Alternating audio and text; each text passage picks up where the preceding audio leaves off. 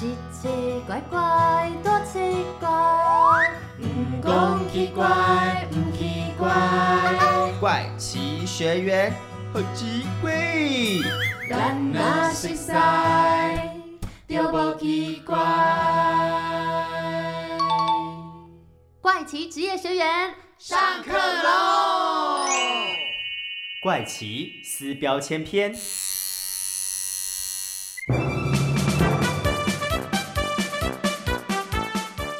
哎，你们看我身上这个图案好看吧？哇，卡尔班长，难道你跑去刺青了吗？哎，你去刺青哦？安尼刚好。哎呦，这个是纹身贴纸啦，而且我们早就超过二十岁了，好不好？不过啊，说到这个，我真的有一个刺青哦，你们看。哇！哎，雪姨鼓掌，图案是你自己想的哦。呃，刺青会不会痛啊？它洗不掉哎，你不后悔吗？同学们上课啦，你们聊什么聊得这么开心啊？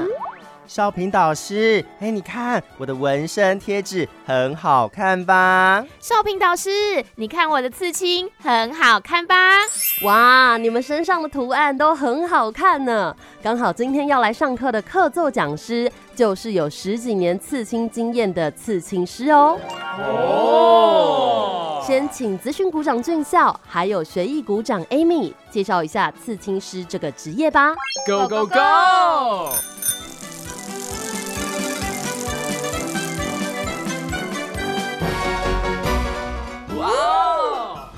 怪奇小百科，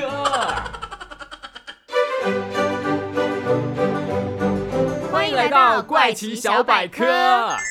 说到刺青，起源非常的早呢，世界各地呢也都有专属自己的刺青文化，台湾也不例外哦。过去呀，老祖先用鱼骨头、色素在人的皮肤上作画，过程超级痛的，所以常被当作成年的试炼。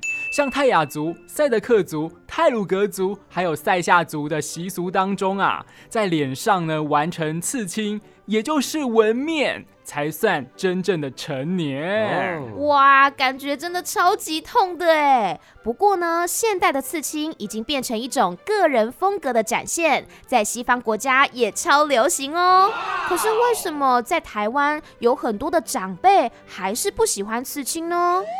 刚刚提到刺青过程很痛，所以在某些人心中，将刺青当作是一种勇敢的表现，甚至七八零年代许多黑道帮派啊。必须在身上刺青，当做入会前的考验哦。所以很多长辈一看到刺龙、刺凤，就全身发毛，不敢靠近啊。哦，好像不止台湾这样哎。我去日本玩的时候啊，导游也说，以前日本的犯罪者或是黑道会在身上刺青，所以呢，有刺青的话是不能进入日本大部分的澡堂哦。哦，不过这些都已经过去啦。现在呢？刺青正逐渐走进大家的生活当中，跟过去的黑历史说拜拜。不止家人、情侣可以透过刺青来互相纪念，在很多的国家文化当中啊，更是一种祈福的象征哦。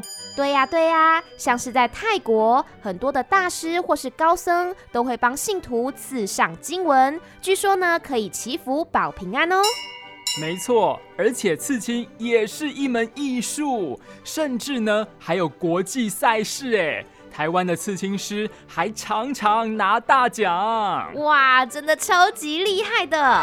那接下来就让我们跟着康乐鼓掌柚子一起来听听看，一般民众们对于刺青师又是什么想法吧。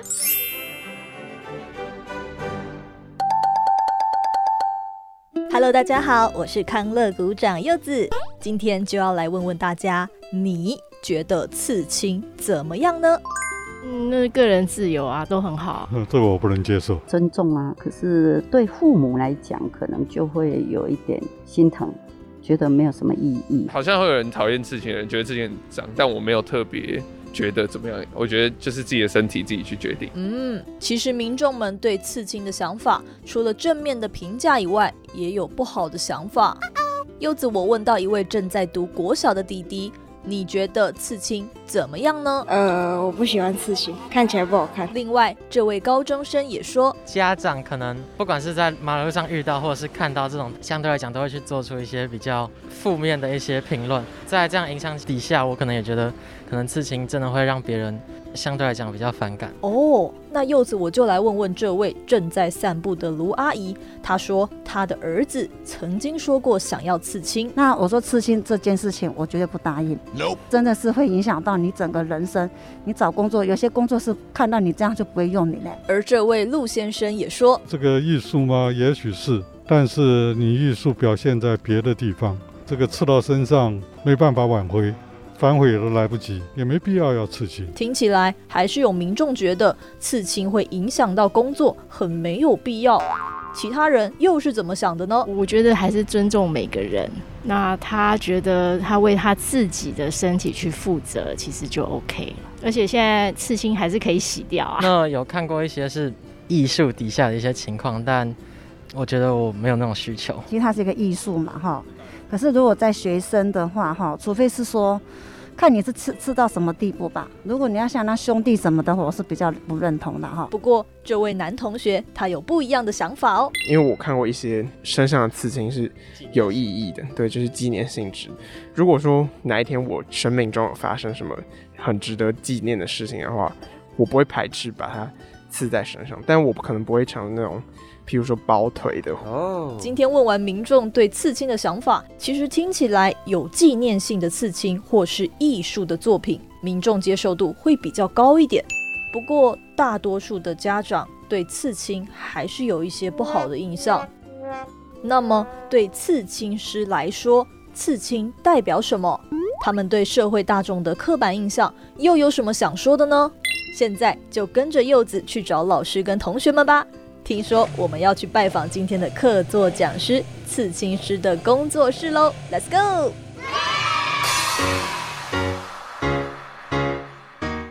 怪奇职业学员上课喽！那刚听完怪奇啪啪照之后呢，我们现在就身处在士林区的无尽纹身哦。那今天邀请到的受访者呢，是中华文创艺术发展协会的理事长，同时也是无尽纹身的创办人，是孙浩成小毛老师。你好，你们好，呃，我是无尽纹身的孙浩成小毛。我个人是擅长亚洲新传统的大图刺青，那很高兴今天可以来节目跟大家聊聊。那像刚刚讲到这个大图刺青的话，它的难处在于会需要花比较多的时间来完成吗？还是还有什么相较于小面积要特别注意的地方呢？其实大面积的纹身要考量的部分比较多，一些技巧上还有经验上的拿捏会比较不相同。再来，因为面积大，我们会考量到肌肉的结构、身体的线条，它所呈现出来的视觉上的美。敏感，这个都是我们要特别去考量的。因为吃大图需要很长期，可能一个图整个背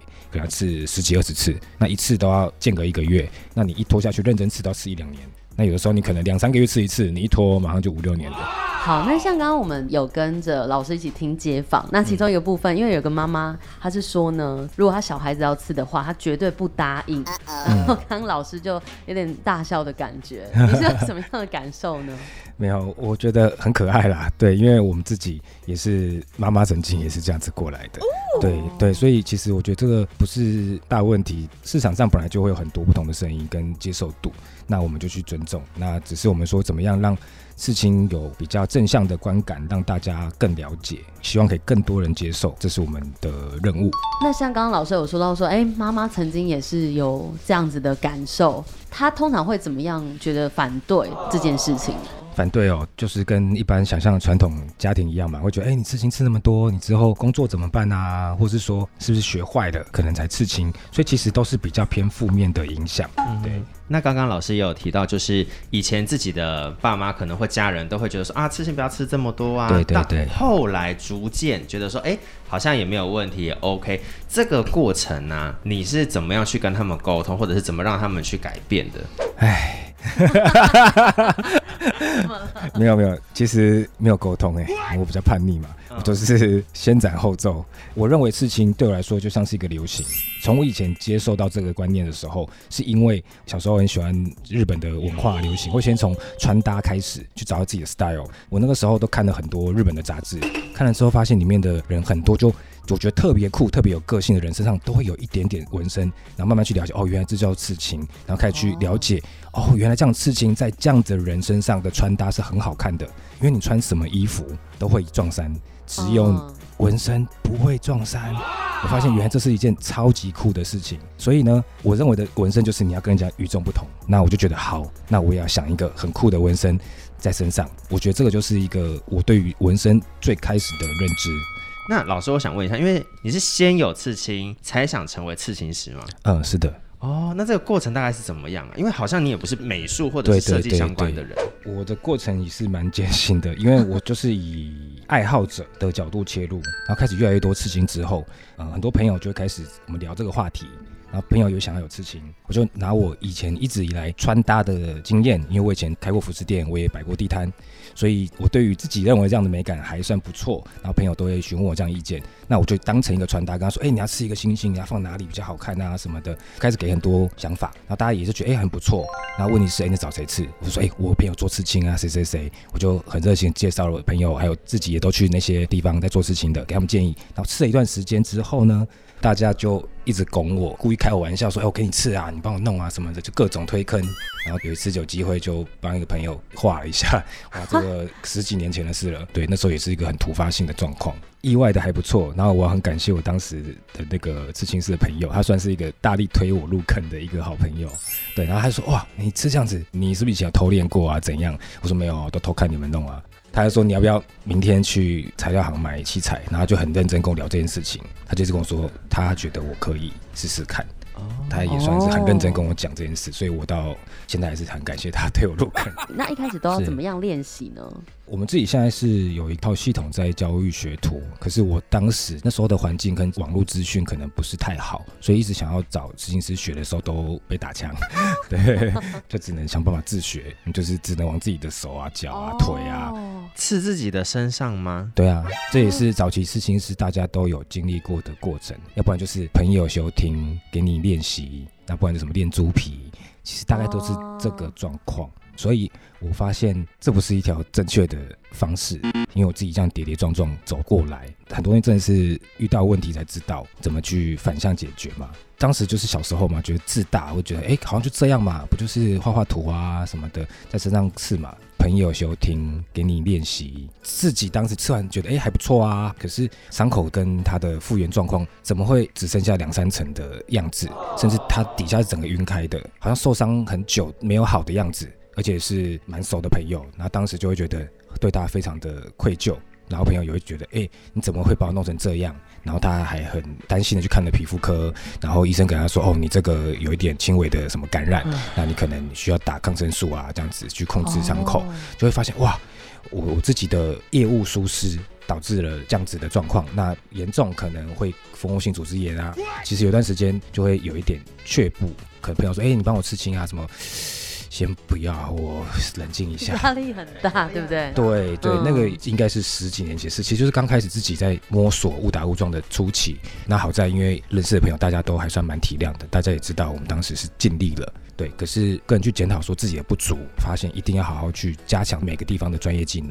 像刚刚讲到，像卫生的部分也是非常非常的重要。那刺青有没有比较制式的一些步骤，或者要特别注意的流程呢？其实现在没有说什么特别制式的步骤，可是对我来说，刺青它比较像是一个医美好了。对，所以我们的一些基本的卫生要求，我是觉得一定要有的。周边的所有的防护，会摸得到的，或是说身体或甚至血液会靠到的地方，甚至操作的师傅会摸到的任何位置，包括工作台、电灯、扶手等等的，我们都会做保鲜膜的包覆。客人结束之后，我们所有拆除之后，一样全部用酒精消毒完，我们会再特别用抑菌液。比照开刀房手术啊，或是医美诊所所用的方式去消毒。那我觉得这是基本的保障客户的卫生安全，然后还有我们自己刺青师的安全。那其他的器械不用说了，我们现在器械都九成是属于使用全抛弃式的东西，基本上走机身是不用抛弃的。那其他的耗材啊，包括颜料、色杯、针具、针嘴等等，都是一次性的抛弃式。所以现在大部分来说不会有以前的说不换针的这种疑虑，因为现在这东西已经是非常非常的普及。像一开始如果说有人想要刺青的话，你们会先进行一些咨询或者一些身体上的评估吗？会，呃，要接受一个刺青的过程，我们一定会先让客人做一个咨询的动作。那我们咨询都是免费的，因为我们要评估客户的状况。如果说，哎，他的精神状况有问题，或者他有伤口，或皮肤状况已经烧烫伤，或是疤痕太厚的，那个可能就在于上面皮肤没办法做刺青的操作，因为它本身已经没有毛细孔去吸收墨水，那它可能操作上也会有不吃色的状况，甚至伤口扩大。那我们去评估，甚至如果说有些人是有严重血足肿的体质，甚至有糖尿病，他们会有比较困难的凝血功能，那我也影响到他的伤口复原，甚至作品的呈现。加上再来是他的想法，我们去沟通他的观念啊，还有他要的东西。然后我们再去讨论出他要的设计作品。其实刺青师包含着这种前面有点心理咨商，然后还要评估你的身体状况怎么样，好像医师的感觉。真的，我们在刺青的时候还要扮演心理医生的角色。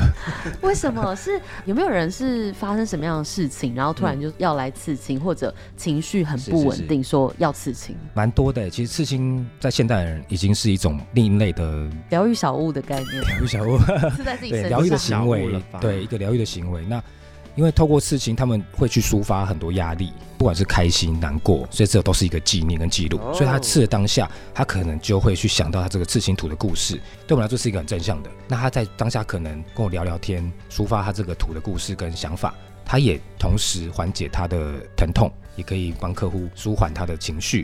常常会问他们开玩笑说：“哎，到底情感上的伤痛比较痛，还是刺青比较痛？”大家都会说：“啊，你在难过的时候刺青，真的刺青还好。”哦。对所以，如果怕痛的人想要刺青，你就可以在你很难很难过的时候，对对对，这主要是一个不一样的转移。那像老师之前也有去国外比赛，对不对？当时为什么会想要去国外参加这样子的比赛呢？其实参加比赛哦，第一个就是想要出国看看，充实一下自己，甚至台湾人都有一种出国比赛。如果拿了什么奖回来，可以 光宗耀祖的感觉，好像对啊。那有一半会觉得证明自己给家人看嘛，对啊，得了八次十次的奖，可是其实我拼了二三十次哎。对啊，有很多心酸的东西是我们不知道的。不知道。对对对。那像国外这种刺青的文化或风格，跟台湾有什么样的差别呢？其实文化差异性，国外刺青已经流行了好几百年。那台湾我觉得很年轻啊，台湾才一百年历史，刺青才这几十年，所以不管有怎么样的负面啊或者什么问题，我觉得很正常啊，因为这是一个产业或各种文化在发展的过程必经之路，一定会反弹。你有反弹，代表大家重视这件事情，认识这件事情。你看国外的历史跟文化，确实啊，刺青对他们说已经稀松平常，随便个加油站的、超市的，甚至路上的一个阿姨阿妈。身上都刺青，而且是比多的，他们完全不会有觉得怎么样。我自己身上刺青，呃，以亚洲人来说算多。那我在欧洲街头上走，不会有任何大家觉得很异样的眼光，他们反而是看一下，哎，一个很惊讶是，哦，一个亚洲小子会夸奖你一下，哎，nice tattoo 这样子，然后给你打个招呼，你就觉得哇，很舒服。可是十年前好了，就刺青在路上吃个东西，逛街，大家还是会稍微有一些异样眼光看一下，就是会觉得啊很烦。我坐捷运，大家就是那种看猴子的感觉。对，可是你就会觉得不自在，然后在国外你就觉得相对的非常轻松。我也希望台湾有这样子感受。那有感受到近几年大家可能比较接受这件事情，或者差很多哦。台湾有举办刺青相关的活动吗？有啊，台湾刺青展办的非常好。台湾刺青展现在。办最久已经办了十二三年，就跟我们开始入行的时候差不多。那也看着这样子的展览，还有一些同业刺青，大家算是共同提升呐。大家都一直有一个观念不错，其实出国参展，开始陆续很多好的消息，很多摄影师都得奖。其实那时候我们也是很乐于分享，因为我出去的时候，我就觉得。哎，台湾摄影师大概我身边朋友全部出去都可以拿冠军吧，真的。所以我自己就带了我自己身边很多朋友，或是我自己的徒弟也出国参展，嗯，也都拿冠军啊。就台湾人、亚洲人很会比赛，我们很懂得比赛，我们也很认真的比赛。我们从小就被教育要考试、要比赛、要努力，我们还要做模拟考，干嘛？好，我们更认真准备。国外人没有，就是现场很 freestyle 就做。不好意思，我们准备齐全跟你比赛，所以我们的赢面会比较高啊，这是亚洲人的精神。然后台湾技术又很好，就这样子陆续在这十年出国比赛，只要国外刺青展有台湾的团队或台湾刺青店区有去比赛的，几乎算大奖冠军都我们拿回来。所以这些年来，台湾其实媒体的报道啊，很多是很正向，我觉得很好。刺青圈台湾是已经是算是指标性的国家。比赛方式是可能会有一个主题在，然后你们可能事先先想好。是啊，就像奥运嘛，大家都已经告诉你项目是什么了，那你花多少心思、多少时间去准备东西？比如说，我比了一个是最佳的亚洲传统风格，然后是大图。那大图的定义是什么？哦，超过三十公分就叫大图。那有的人就会拿四十公分去比嘛。那我们拿全身去比，我赢面就已经比你大了嘛。我们愿意拿全身跟你拼，可是比赛这种事情没有绝对，它就是。台上评审决定了你的这个票数，有可能你真的刺超好，可是评审不买单你的这个风格、这个 style，他觉得嗯，我觉得还好。哦，艺术的东西就这样啊，那个美感很主观啊。我们讲在台湾的来说，台湾比赛，我自己也目前也开始慢慢担任评审的职位，所以去了解说这个评分标准，可以跟大家分享一下。基本上你的图案一定要符合主题，然后第二。我们会看待是是不是原创图。如果你的图是抄袭图或网上抓来图，就算吃的再好，呃，我给零分。那如果是原创图，基本上就会继续看下去嘛。但你的用色有没有饱和？你的线条有没有直？有没有接线 OK？这是我觉得最基本的。再来，我很重视的是在于人体身上的表现，有没有跟着肌肉线条弧度？比如在手上，我会让这个作品拿起来手上动一动、转一转。如果都很棒、很完美，那我一定给他很高分。这是我个人的标准啊。哦。好的，那听完小毛老师的分享之后，现在就要带大家走进无尽纹身参观一下吧。那小毛老师可以请你介绍一下这边的奖牌，因为看起来都很特别。像这个鞋子是哪个国家的啊？这个我觉得很有趣，它其实就是一个荷兰鞋。那当拿下这个奖杯的时候，我其实有点傻眼啊。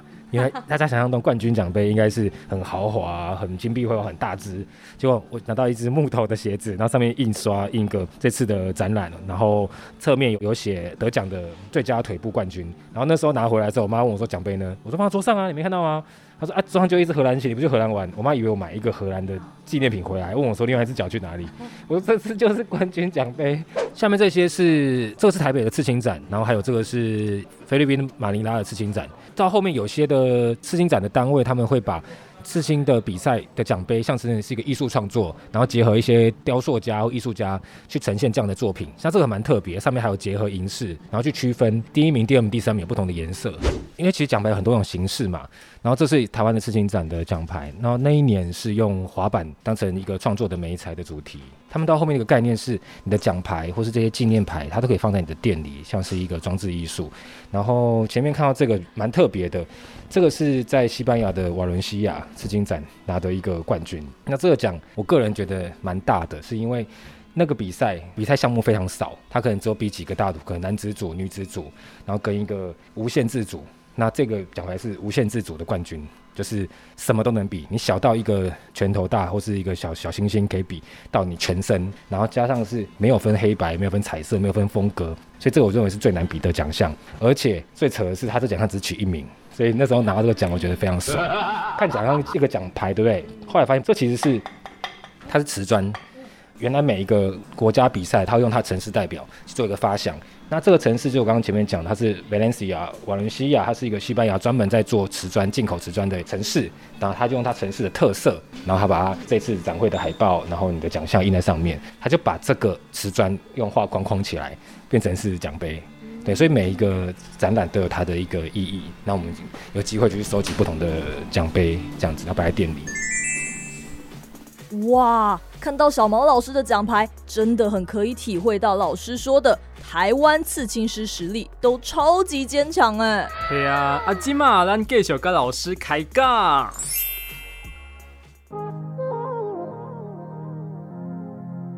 那老师，我想问一下，就是你有没有觉得你有刺过或者是设计过哪些图案，是会觉得哇，这个很台湾味，我之前很久以前有做过一个，印象很深刻，是一个高雄的同行的老前辈，他们发起了一个台湾的刺青。然后那刺青就是很多刺青师大家身上都会去刺一个书法字，那书法字把它拼成一个台湾的字样。因为其实，在台湾有一个原住民文化，泰雅族的情面，或者是可能会有不同的跟刺青有关的一些关联性嘛。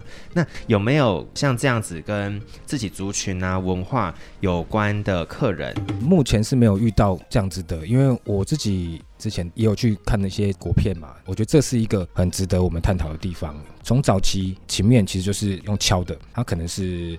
鲨鱼的牙齿啊，可能是各种利器，或是果树枝，他们把它绑成排状的，或是尖状的。其实他们自己把它做成像针的形状，然后去用墨鱼或是一些树脂之类的，反正就黑色的东西把它弄成是是颜料。其实他们这种才真的天然。所以呢，他把这颜料透过敲击勾出伤口之后，把颜料倒进去伤口里面，然后伤口好了之后，那颜料就在伤口上形成一个颜色。其实大家想，大家可能会有被圆珠笔有什么戳到的经验，你戳到手身上，那就是你的 tattoo。哦，那老师有曾经跟其他刺青师一起合作完成一个作品的经验吗？有啊有啊，我们有协力刺青，这是蛮酷的事情。就是一个刺青客人，他身上刺青，我们几个刺青师去轮流完成，甚至去同时间一起去把它刺完。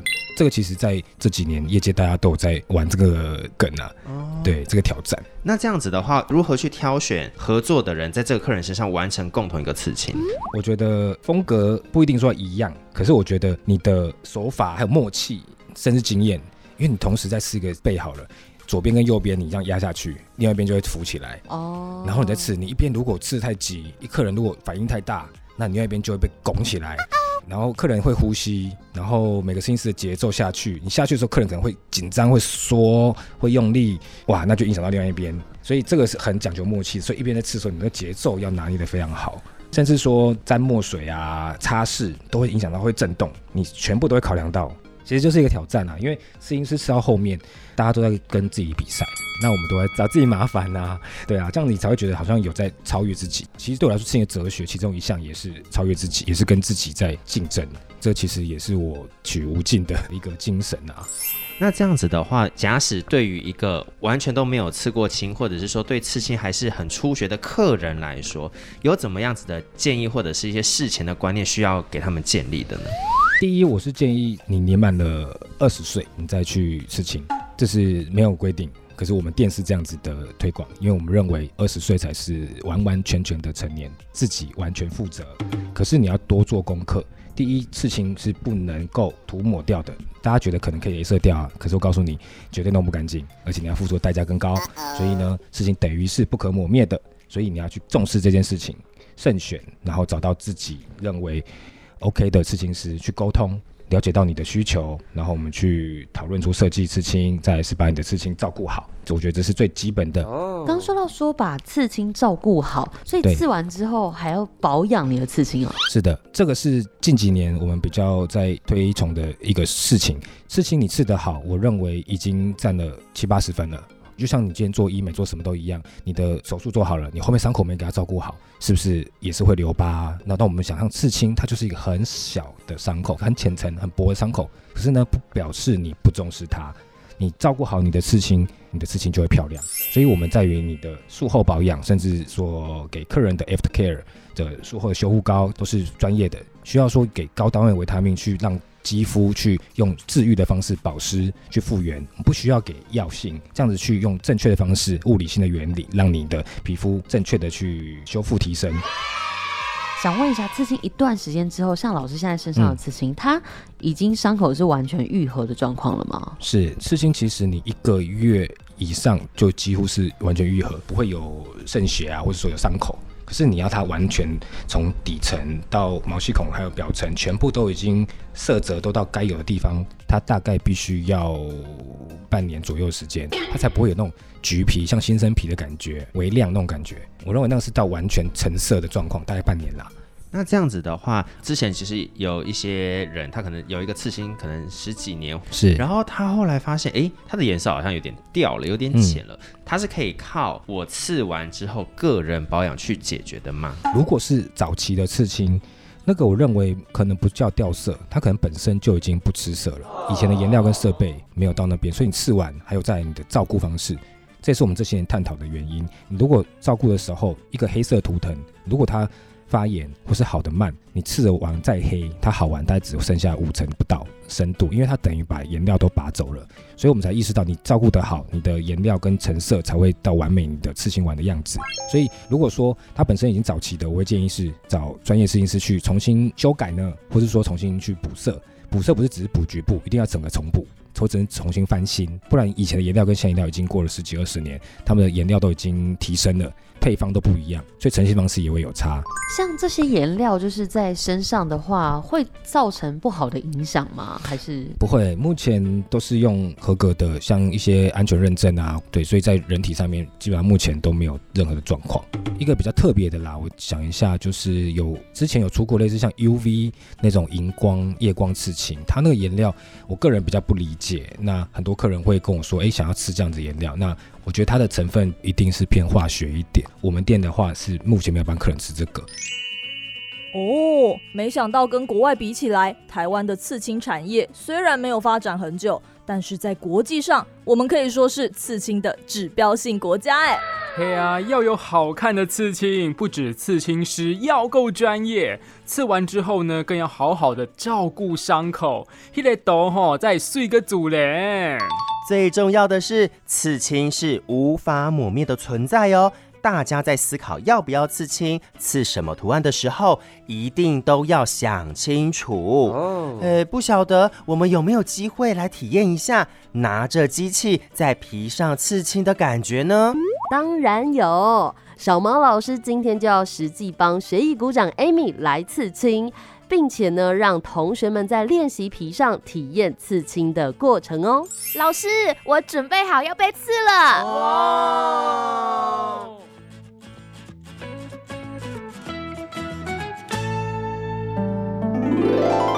我想要有黄色的光芒，因为觉得黄色比较像星星的感觉。好，可是全部黄色的话，你会看起来很没有存在感。对，就是可能部分黄色。那这边就是看老师要部分黄色怎么设计。老师要画那个图吗？其实就是一个十字嘛。对。然后交叉这样子吗？对。那我们来讲，最长的是什么色？黄色。中间。粉红色。我最短是浅绿色。你要的颜色都是偏比较粉一点的吗？还是你想要它比较彩度高一点颜色？就我们皮肤都是黄种人皮肤，你颜色太淡会看不太到。或是如果你觉得它淡淡的没关系。我觉得彩度高一点好了。你挑一下颜色。嗯，我们刚刚讲的。绿你要哪个绿？我想要这个。好，然后这是黄。嗯，还要再浅吗？只是比较偏金黄一点，因为再浅会比较看不太到。那这样就好了。好，那现在我们进入刺青的体验环节哦。我们邀请到的是艾米学艺鼓掌，没有错。今天他非常想要获得一个新的刺青，对。那你现在有什么样的感受呢？我现在超级兴奋的，因为可以被大师刺青，我觉得很开心。好，那老师现在其实他在进行一个除毛的动作嘛？老师，对，我们现在现在准备要刺青的部位，先消毒完之后，然后把上面的细毛跟汗毛刮除。这个动作主要是避免等一下在刺青。的过程中，可能针具会勾到一些细的毛，然后可能会突然有一个痛感，然后人会突然动一下，对，然后也会影响它的入色跟清洁。好，因为学医鼓掌艾米呢，她本身在左手上面就已经有一个刺青了，然后今天呢，要在右手的相对位置上再加上一个刺青，所以小马老师呢，现在就在做一个刺青的定位。我们现在做个转印的动作，就是把刚刚设计好的小图案。现在我们做复印，把它印在我们刚刚要定位的位置。这个动作好像有一点像，就是小时候我们在玩纹身贴纸的感觉，浅浅的图案在那个位置上面了。现在这个动作是在加深这个线条吗？没错。好，大家就这样子，那你可以躺上去。要动手术喽！啊，要画画喽！艾米的心情如何？非常的兴奋。我我我我，我觉得听到声音，哎，这个应该是今天广播的最高峰。听到这个声音，我就觉得好像有一点 小害怕。从最短的针开始刺哈，最短的线，我们完成了第一条线。耶！哎，你完全没有叫哎，我已经大概可以猜得到，而且就是照我上次的经验呢，刺青的时候必须要跟人家对话，你才可以转移注意力。一边哦，我我我，不要动哦，不能笑，不要不要让我笑，不要让我笑。现在是会感受得到疼痛，但是不至于到不能忍受啦。我觉得就是像呃有人拿美工刀在你的皮肤上面割的感觉。这个听起来就很痛呢。那老师，我想请问一下，就是在台面上啊，有一大坨有点透明的，很像凡士林的东西。刚刚老师有勾一下，那个东西是什么啊？哦，那个是凡士林没错，因为我们在刺青的过程中需要皮肤上有点润滑，帮助针在皮肤上好走，比较不会卡到。然后同时我们还会带入修护膏，去让皮肤有一个修护的效果。我觉得现在必须要跟 Amy 好好的来聊天一下了。刚刚 Amy 的脸呢，五官整个是皱在一起，像皱酸梅一样哦。好，我先趁这个空隙来讲一下的话，你刚刚问我什么问题啊？你要不要介绍一下你的刺青？再介绍一次。它是一个光芒，然后看起来有点像太阳，也像星星。星星的话是因为我妈妈的名字有一个星，然后太阳的话是因为就是有时候我会心情不好，我会希望有一个东西可以守护我，然后它是我随时都可以看得到会闪闪发光的东西。然后跟老师讨论之后加入了颜色，对，然后我觉得就是希望我的生活可以像这样是七彩缤纷的这样。好，讲完了没？再让我讲一句，再让我讲一句，就是我想要跟大家讲说，你要收获任何甜美的果实，你都必须要付出代价。对，像我现在就是要经历一些些的苦痛，但我最后就可以收获非常漂亮的图案。哇哦，没错没错，来喽！第三种颜色下，现在很漂亮哦，Amy，加油加油！可以可以。哇！来叫出来叫出来。对，哎，怎么了？完成了。现在老师在进行什么动作呢？嗯，我现在在用那个清洁的慕斯把刺青的地方清洁干净。我们用慕斯状的话，这样子修护会比较好，而且可以洗的比较深层，把多余的组织液、血水还有颜料多余的都把它洗干净。那这样对于刺青的皮肤是最好的。放修护膏，然后稍微等它一下，等它退红之后，我们再做一个作品的拍照，这样子。就是我们稍等，卡尔班长会刺刚刚小毛老师刺在学艺股长 Amy 身上一模一样的图案。那老师，我想问一下，练习皮它是什么做的？细胶做的。简单说一下哈，刺青机我们现在有分几个部分哈，机身，然后有勾线，有踏板，然后还有这个是电源供应器，这几个东西所组成的一个机器哈。那我们在启动的时候，用脚去踩踏我们的踏板。对，它通电之后，机器就开始做动哦。那记得要停的时候，一样把踏板再踩一下，它就停住。然后建议像你们在沾墨水的时候，把机器收起来，不要启动，沾完然后再去踩机器。在练习皮上的时候，食指跟拇指把你要刺的位置撑开，然后瞄准这个地方，踩吗？好。哦，好停。当我在踩那个踏板的时候啊，它的针就会伸出来。它这个机械很重，你会觉得你很像拿一个小铅球在手上的感觉，可能超越一个棒球的重量这样子。好丑！我的心得是，我觉得我好像吃的不够进去，然后它的颜料一直在表面。老师，你来解救一下他，他刚刚抹了凡士林，然后就把图弄弄不见了。哎，这是大家很常发生的问题，没错。那遇到这个这个状况，应该要怎么？没救了。没救。没有，就是我们要重新把稿子重新打好，重新印好，或是重新去画。而且老师，他的针是不是其实蛮细的？因为我刚刚没有到非常的深入皮里面。对，针有很多的选择。我们现在用的是五针，五针就是它这你现在看到是一根针，其实它是五根针所组成。哦，了解。好。老师，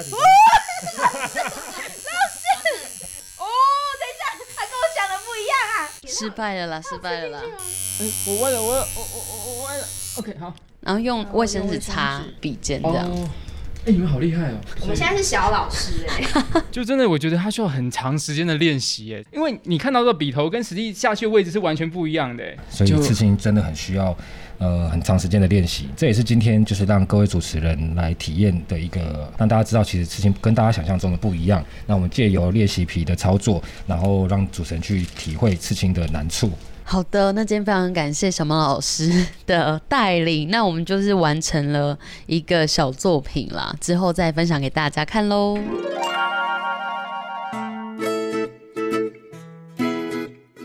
像老师的身上也有很多很多的事情，有没有哪一个是你最有故事性或者最喜欢的呢？其实蛮多的耶，嗯，讲比较大家看得到好了，就是脖子上的事情好了，是蝴蝶，嗯，对。我应该算是最早在脖上刺蝴蝶的人。这个蝴蝶刺青其实当时就是一个跟家人蛮抗争的一个小故事啦。对，因为那时候刚开始做刺青第一年，然后家人很反对嘛，当然就说你做这个一定是学坏啦，或者说一定以后不会有什么好前途啦。然后就觉得好，我就刺一个绝对遮不住的地方，那我就想说哪边刺最好看，然后就看看国外刺青像哇。刺脖子真太帅了，直接满出来，完全遮不住，就它了。这个是我十二年前吃的。哦，他现在还保持的很好哎。啊，那个时候这个地方哇，刚开始吃那时候吃了八个多小时，快九小时一次吃完。如果现在技术可能一半时间就可以吃完了。我自己是算吃过很多奇怪位置的，整个头、舌头、牙龈、嘴唇、脚底板、手掌、腋下，对，其实就是你要去闪最疼痛的地方。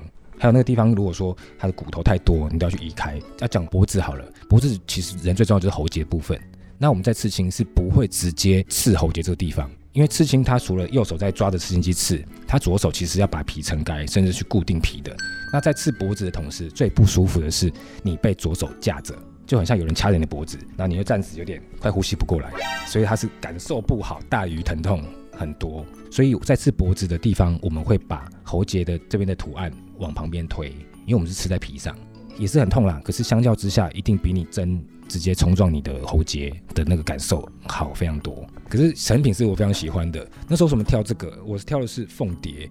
那凤蝶其实我是一个代表台湾，嗯，在护照上机会看到台湾凤蝶。出去外国人问我为什么要吃这个蝴蝶，我说它不只是蝴蝶，它是凤蝶，代表台湾。这个会变是大家对我很有印象的一个标记。然后在脖子上，以前大家没有想象，可能把它刺得很满。我觉得这就是一个视觉上的考量。我想做一个正面看起来是对称的东西，对。然后平常讲话它也会震动，对耶。然后随便移动的时候，它都就会会移动。所以这就是去体现我觉得刺青在身体上的美感，而不是只是放在身上。如果这个刺青我放小一点，效果不会像这样，比例会影响整个的视觉跟耐看程度。对，那我自己这样看了十多年，我非常满意。然后吃完回去，爸妈直接崩溃说：“啊，你吃这样子，你是不打算换工作，以后都没有其他工作可以做了。”我说：“对呀，我就是这样，没错，目标达成。”然后就觉得给给自己一个对于这一行的必死决心，没有回头路。然后爸妈就直接觉得：“好吧，你要疯就让你疯。”然后就更认真去把这个自己的置业把它做好。那在这个凤蝶的刺青结束之后啊。有没有到后来，身边原本觉得不 OK 的人，他们后来说，那能不能请你帮我设计一个？家人会，对，原本家人亲戚当然就不看好嘛，就会觉得，哎，你做这个一定不 OK 啊。然后到后面开始得奖嘛，然后媒体啊、报纸 有采访。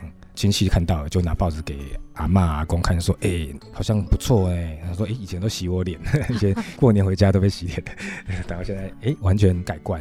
所以在于传统的家里里面，我都是从小都被拿来比较，就是有什么坏事一定有我的份。所以弄完之后，这是一个很特别的逆转呐。那我也是。”很正向看这件事情，觉得没什么，然后连很乖的表哥表姐他们说：“哎呀，你帮我吃一个什么什么东西？”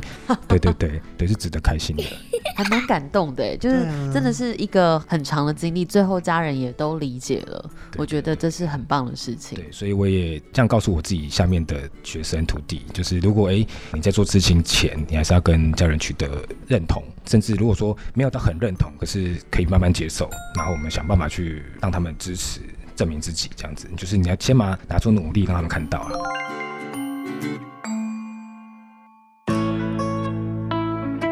那如果说有想要进入刺青这个行业的新鲜人的话，小毛老师，你会给什么样的建议呢？心态要先正确啦，因为这一行现在已经很饱和了。